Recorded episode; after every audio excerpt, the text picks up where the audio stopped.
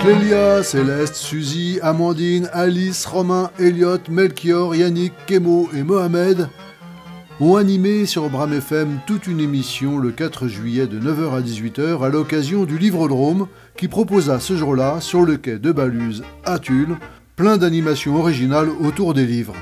Une opération Partir en livre à l'intention des jeunes et des ados. Toute cette équipe, fans de lecture, ont reçu et interviewé longuement les auteurs, autrices, illustrateurs et illustratrices dont vous retrouverez ici les podcasts.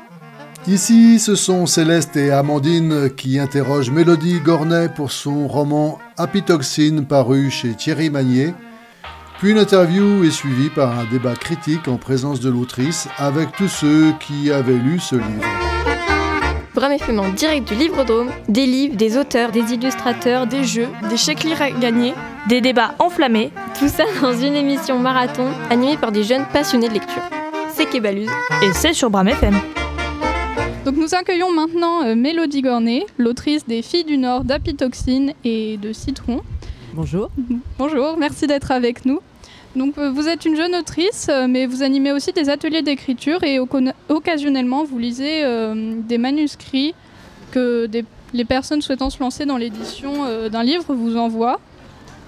Donc dans vos romans, ici on a tous et toutes lu Apitoxine, il me semble. Euh, vous abordez des sujets comme euh, l'amitié. Euh, enfin, dans Apitoxine, vous avez abordé les sujets de l'amitié, de l'amour, de la ville, la campagne, des secrets de famille, tout en ayant, tout en créant des personnages assez différents. Et c'est important pour vous que les personnages puissent représenter tout type de personnes. Donc, comme par exemple Maëlle, qui est une, personnage euh, assez euh, en décalage euh, avec les autres de son âge, mais qui, qui est à prendre ou, à laisser. Et bon, bah, je vais laisser la parole à Amandine qui va commencer les questions. Bonjour Mélodie Et tout de suite, l'interview. T'es qui T'appelles comment T'inquiète pourquoi Mais tu viens d'où ton shampoing Tu fais quoi T'existes C'est qui Tu fais quoi ton nom Comment tu t'appelles C'est quoi ta vie T'as fait des études Bonjour Mélodie Gornet, bienvenue sur le plateau de Pram FM en direct du livre à Tulle. Aujourd'hui, vous êtes ici en tant qu'autrice de quatre romans pour adolescents, Happy Toxine, Citron, Les filles du Nord et Tout revivre, comme l'a dit euh, Céleste. Ma première question est assez basique. Avez-vous déjà eu envie d'écrire des ouvrages pour adultes? Pourquoi? C'est une super question. Merci de me la poser. Euh, pour l'instant, j'ai pas vraiment envie d'écrire des ouvrages pour adultes. Moi, je lis plutôt euh, des romans pour ados. Cependant, euh, je suis une adulte. J'adore lire les romans qui sont prévus pour un public à partir de 14-15 ans. Donc j'espère que les romans que j'écris peuvent aussi être lus par des adultes. Mais pour l'instant, j'ai pas eu envie d'exclure le lectorat ado de ce que j'ai écrit. Très bien. Euh, étant adolescente, vous lisiez surtout de la fantaisie, d'après ce que vous dites sur votre blog. Euh, pourquoi ne pas écrire ou publier un roman dans ce genre que vous aimiez tant? Vous avez fait vos recherches. Euh, j'avais écrit quelques romans en fantaisie, en science-fiction. mais en fait, il y a dans l'écriture de la fantasy, de la science-fiction, il y a toute une partie construction de monde, du world building, sur laquelle je manque de patience, je manque d'attention aux détails. Pour l'instant, dans mon expérience d'écriture, j'aime bien euh, condenser un peu l'écriture. Ça se passe sur quelques mois. J'ai pas encore passé plusieurs années sur le même projet. Et je pense que pour écrire de la fantasy euh, dont je serais contente, il faudrait que je passe plusieurs années à imaginer l'univers. Donc pour l'instant, c'est pas pour moi. Euh, toujours sur votre blog, on peut lire dès les premières phrases que depuis votre plus jeune âge, vous adorez lire. Est-ce que pour vous, c'est essentiel d'aimer les livres pour en écrire? Euh, Alors, je pense pas vouloir parler pour les autres. Je pense qu'il y a des gens qui ont, pu écrire, qui ont pu écrire des choses formidables et qui n'avaient pas forcément lu de livres euh, énormément. L'avantage quand on n'est pas un grand lecteur ou une grande lectrice, c'est qu'on a peut-être une version moins formatée de ce que doit être un livre. Et en même temps, le fait d'être grande lecteur, grande lectrice, ça nous permet d'avoir des outils d'analyse, de compréhension de la littérature, de savoir ce qu'il y a déjà dedans, ce qui manque dans la littérature. Donc pour moi, c'est quand même des choses qui se valent. Personnellement, c'est hyper important pour moi de connaître un peu l'univers dans lequel j'ai envie d'écrire. Mais euh, je pense pas que quelqu'un qui ne lit aucun livre soit forcément condamné à jamais rien écrire de bien.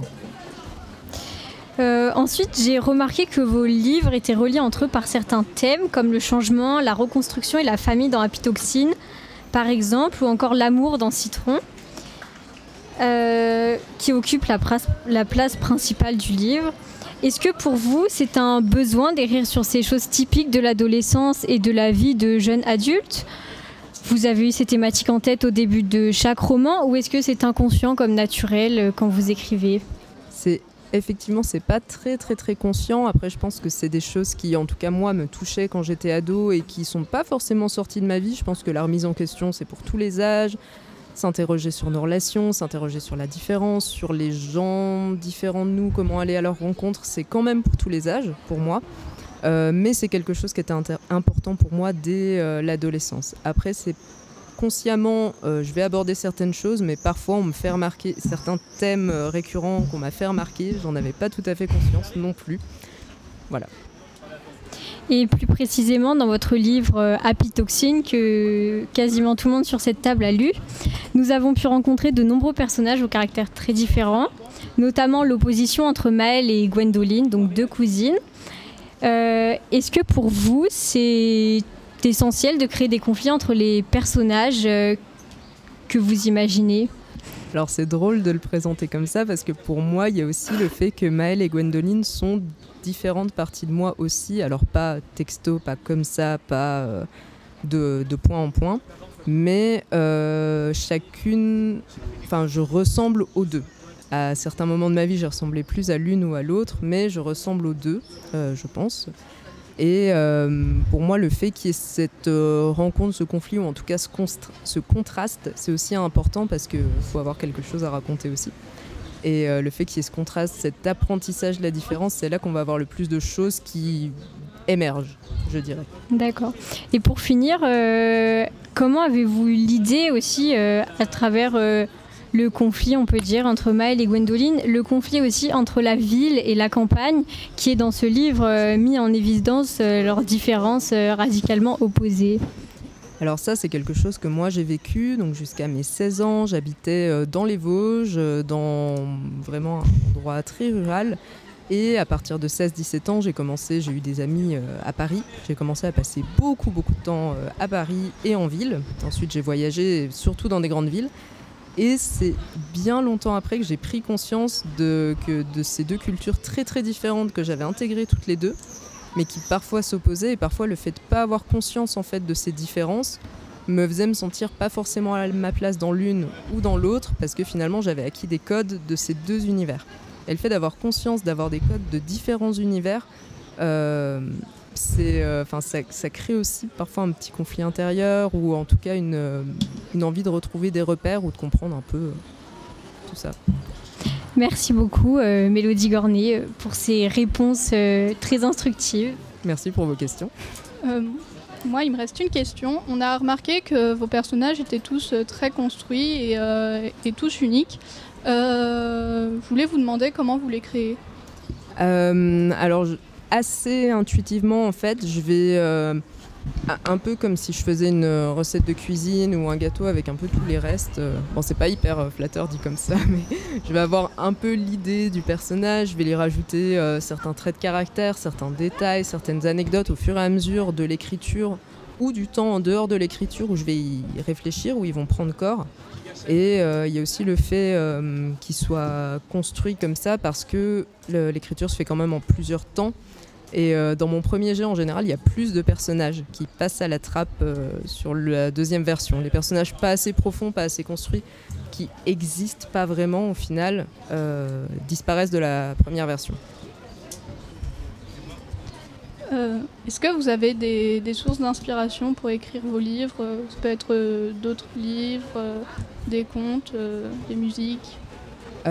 Beaucoup de choses différentes, alors beaucoup de musique. Euh, Enfin, pas beaucoup de chansons différentes, mais parfois je vais être obsessionnelle sur une ou deux chansons et, euh, en tirer en fait des, sensations, des images, des choses comme ça. Euh, ça peut être des morceaux de séries, ça peut être des morceaux de films, des morceaux d'autres livres. Donc c'est, je prends un peu de tout. Et aussi des gens que je croise qui vont me raconter un bout de leur histoire et où je vais pas évidemment remettre texto, mais je vais me dire tiens, telle anecdote m'a fait penser à quelque chose et je vais imaginer la suite. D'accord, merci.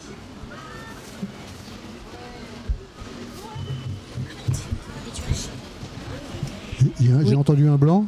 Oui, moi j'avais une question pour Mélodie.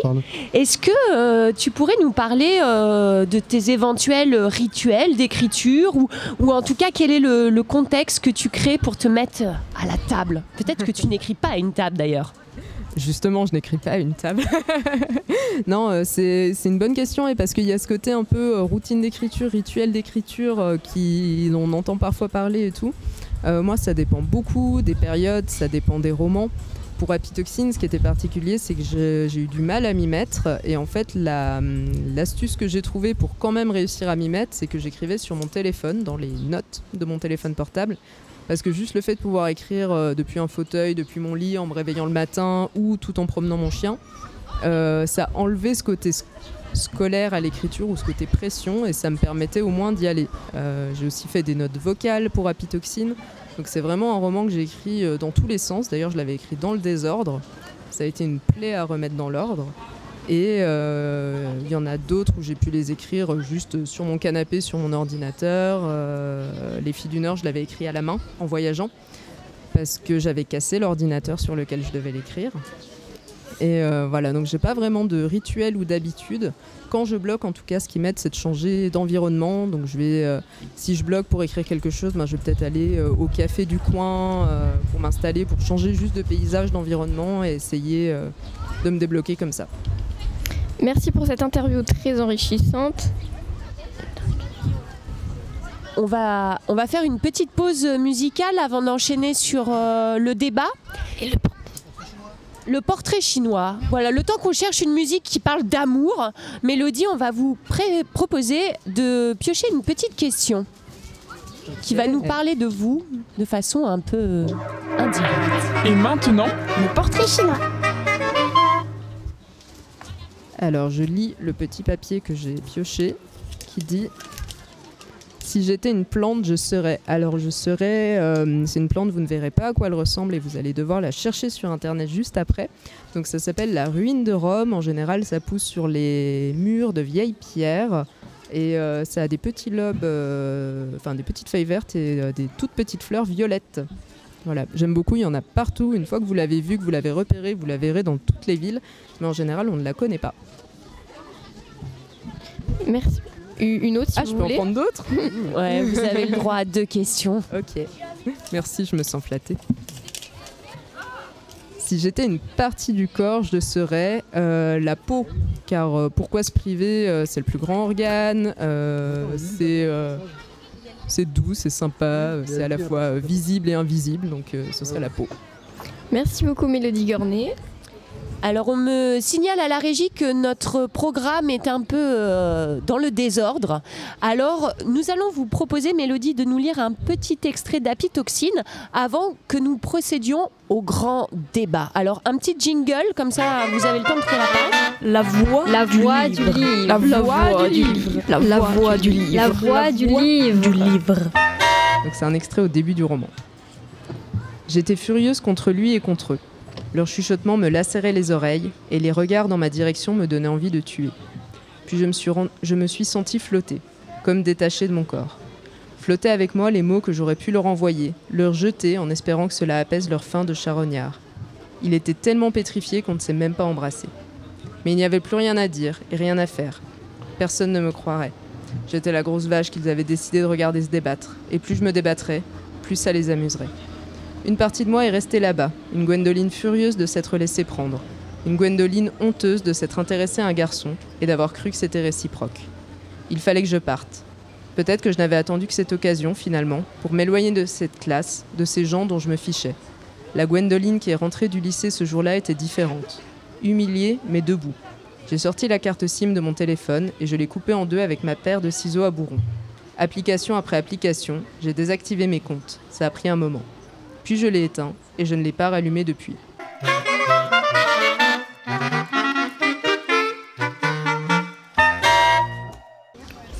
Euh, donc on va faire un débat sur euh, Happy Toxin puisque euh, dans le groupe il y a eu des avis plutôt partagés. Et euh, bon bah voilà, on va en discuter. Est-ce que quelqu'un veut commencer à prendre euh, la parole, à dire euh, ce qu'il ou elle passe- a pensé du livre? Bon d'accord, ben je vais le faire. Euh, moi j'ai beaucoup aimé Happy Toxin. Euh, déjà j'adore la couverture, elle est très belle.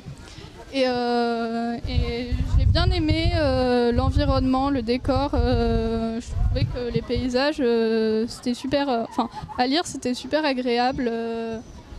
et euh, ce que j'ai adoré aussi, c'est euh, c'est les personnages, surtout celui de Maël. J'aime beaucoup Maël. Voilà, Merci beaucoup. bah de rien. Alors euh, moi je te rejoins sur le fait que la couverture euh, est magnifique vraiment, elle m'a direct attirée. Euh, après j'avoue que enfin au début je, pense que j'espérais trop de ce livre et au final euh, enfin c'était comme ça et ça a fait une courbe qui descendait vers le bas. Euh, mais j'ai bien aimé la toute fin et j'aimais beaucoup le personnage de Gwendoline parce qu'on pouvait se reconnaître à travers elle pour les personnes qui sont un peu en surpoids et qui veulent prendre confiance en elles. Merci. Alors moi, pour le coup, euh, je vais être peut-être... euh, alors je vais être franche, c'est pas le livre que j'ai le plus apprécié de toute ma vie. Euh, j'ai trouvé que le développement des personnages était très bien. Par contre, j'ai trouvé la manière... L'histoire en elle-même, le, le fond de l'histoire, l'affaire familiale, etc., un peu trop gros, un peu trop surprésenté pour finalement aboutir à quelque chose d'un peu moins épatant que prévu. Euh, malgré tout, euh, j'ai bien aimé lorsqu'il y avait euh, des descriptions, lorsqu'il y avait des pensées. Je trouvais que c'était bien formulé. Mais par rapport à l'histoire en elle-même, j'ai pas vraiment accroché par rapport à ce livre. Les retours en toute franchise, c'est hyper important, donc je te remercie d'avoir pris le temps de le formuler. Et en plus, tu l'as dit avec beaucoup de tact. Je ne pleurerai pas. Euh, moi, j'ai un avis euh, plutôt mitigé. Donc, en effet, la construction des personnages est euh, vraiment très bien réalisée. J'ai vraiment été surprise parce que c'est- un des, des livres où les personnages sont les plus détoyés et ils sont très attachants au cours du livre. On apprend sur eux, sur leur vie. Euh, Il y en a qu'on déteste, il y en a qu'on apprend à aimer. Mais je rejoins un peu euh, Clélia sur euh, le fond de l'histoire. Donc les thèmes abordés, euh, je pense, peuvent toucher euh, tout le monde. Euh, mais au début, euh, quand euh, l'enquête se met en place, on s'attend à quelque chose de plus, euh, de plus gros. Bon, je peux pas trop en dire plus pour euh, pas dévoiler trop l'histoire aux gens qui nous écoutent. Mais euh, moi, je m'attendais pas du tout à cette chute, et c'est vrai que j'étais un peu déçue euh, par rapport euh, euh, au à- comment euh, l'histoire euh, et la chute est amenée en fait. Voilà. Mais sinon, j'ai j'ai apprécié les décors et les descriptions. Merci beaucoup. Moi, je suis pas tout à fait d'accord avec toi parce que je pense que c'est ce qui fait que l'histoire, enfin, le mystère paraît si gros, c'est euh, la perception qu'en a Gwendoline et on voit que pour Maëlle, bah, c'est pas du tout la même chose. Maëlle, elle le prend un peu comme un jeu. Et je pense que du coup, euh, le fait qu'on perçoive euh, voilà, le mystère qui, tourne autour des personnages, c'est juste, c'est juste par rapport au point de vue de Gwendoline, je pense. C'est pour ça que je parlais du bon développement des personnages parce que là-dessus c'est vrai que c'était bien amené, c'était bien fait, c'était bien, ça pouvait paraître réaliste par rapport aux différentes réactions euh, retrouvées dans les différents personnages. Mais pour moi, euh, cette histoire est un petit peu peut-être tirée par les cheveux. Pour ça, ça méritait peut-être de hum, trouver une autre manière d'amener une histoire familiale dedans. Euh, parce que pour moi, ça me paraît très peu viable. Euh, Aujourd'hui, euh, c'est quelque chose euh, qui est non pas impossible, puisqu'évidemment, il y a toujours des choses euh, qui se font euh, de manière étonnante. Je ne peux pas dire beaucoup parce qu'en effet, on est à la radio et si certaines personnes souhaitent lire euh, Happy Toxin, on ne va pas les priver du suspense. Mais euh, donc c'est pour ça que j'apprécie particulièrement la manière dont les personnages ont été développés par rapport à cette intrigue qui, elle, ne m'a pas plu. C'est un avis tout à fait légitime. C'est vrai que le début était vraiment bien construit. Euh, un début comme je les aime, mais c'est vrai que la fin n'était pas très très bien construite. Enfin, selon moi, selon moi. Et je sais que sur les fins en général, moi j'ai beaucoup de progrès à faire pour justement éviter de faire euh, des fins aussi abruptes. Je sais que c'est quelque chose qu'on m'a déjà beaucoup dit. Et en tant que lectrice, je balance un peu entre des fins abruptes qui me frustrent mais que j'aime beaucoup quand même, ou des fins parfois abruptes où je vais pas forcément accrocher. Donc j'entends tout à fait ce que vous dites et vous n'êtes pas les premières à me faire ce retour. Et c'est pour ça que j'insiste, c'est hyper important ce genre de retour et de débat. Mais ce livre en général était assez bien. Merci, merci. T'as vu que je commençais à pleurer, ça. Est-ce qu'il y a d'autres personnes qu'on n'a pas entendues qui veulent moi, j'ai, euh, moi, je suis partagée entre le fait que euh, l'histoire en soi, c'était, c'était pas la, meilleure histoire que j'ai lue de, de tous les livres que j'ai lus euh, dans ma vie.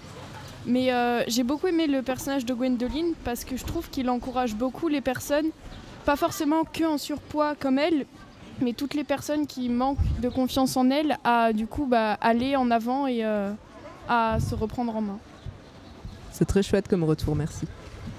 Euh, moi non plus, euh, moi j'ai bien. En fait, je, suis mitigée aussi parce que ce livre en soi, bon, d'accord, c'est pas le meilleur que j'ai lu, mais je trouve, mais je trouve que en lui-même le livre est plutôt simple et, attachant. Les personnages sont très bien construits, les décors, les, les descriptions aussi. Après, euh, euh, comment dire, moi je, je comprends, c'est très, très intéressant la vision des, des, citadins qui découvrent la campagne. Après, vraiment, moi, ça m'a, ils m'ont un peu mis en colère. Ils sont un peu, il, elle est un peu niaise, franchement. Euh, des fois, j'avais un peu envie de lui, voilà. Je suis entièrement d'accord avec toi sur ce point. Et après la fin, en fait, c'est que pendant le début et le, milieu étaient vraiment très très bien construits. Et la fin, je trouvais, elle était un petit peu plate. Voilà. Et du coup, moi, pour rajouter un petit truc, euh, comme je l'ai dit dans l'interview, donc les, oppositions, j'ai beaucoup apprécié aussi parce qu'on a vraiment euh, les deux avis et les deux, points de vue qu'on peut avoir euh, et même les préjugés qu'on peut avoir sur la campagne ou sur la ville et euh, sur le caractère euh, très différent des personnages et pas que euh, Maël et Gwendoline. Voilà. Merci beaucoup. Voilà, donc des avis très mitigés pour ce débat. En tout cas, merci d'avoir été avec nous sur ce plateau aujourd'hui, Mélodie Gornet. Merci de m'avoir accueilli et merci pour vos questions et vos retours qui ont été hyper construits et hyper sympas. Merci beaucoup. Merci, à, vous. Il y a une, un avis bonus. Alors, ben, moi j'ai bien aimé ce livre. Ah, euh, voilà, je trouve. Euh, donc on l'a beaucoup dit. Euh, donc c'est vrai que les personnages étaient vraiment, vraiment approfondis. voilà, on, savait beaucoup de choses sur eux. encore une fois, je, vais revenir sur, sur la fin. Parce qu'il y, y, a beaucoup de promesses, on se dit Ah ouais super, le mystère, qu'est-ce qui va se passer, un meurtre, voilà. voilà, la fin c'était un peu, voilà, comme vous dites, abrupte et j'étais un peu déçu. Mais mon personnage préféré, ça restera l'ami de euh, de Maël qui fait du, tarot, Léo. Ouais, voilà. J'ai bien mm. aimé, euh, il est mystérieux, il, a, il ajoute une petite touche euh, de, un peu de, magique au livre. Voilà. Cool, merci beaucoup. Ouais, et pour clore ce débat, je crois que ce qui est beaucoup revenu dans nos échanges, le gros point fort de ce roman, c'est que les ados qui sont autour de cette table se sont reconnus dans les personnages d'ados que tu as écrits. C'est Céleste qui nous avait dit ça la première fois et c'est euh, c'est pas rien de réussir à, dépeindre des personnages qui parlent à cette, à cette génération de, de personnes très très exigeantes n'est-ce pas Et donc là, euh, voilà, vous avez réussi à, donner une forme à des, à des imaginaires qui leur parlent, quoi. Euh, c'est vrai que c'est un super retour et je suis hyper contente que vous soyez retrouvés dans ces personnages-là. Merci, beaucoup. Mélodie. Merci. Merci. Bram FM en direct du Livre-Drôme, des livres, des auteurs, des illustrateurs, des jeux, des chèques lire à gagner, des débats enflammés. Tout ça dans une émission marathon animée par des jeunes passionnés de lecture. C'est Kebaluz.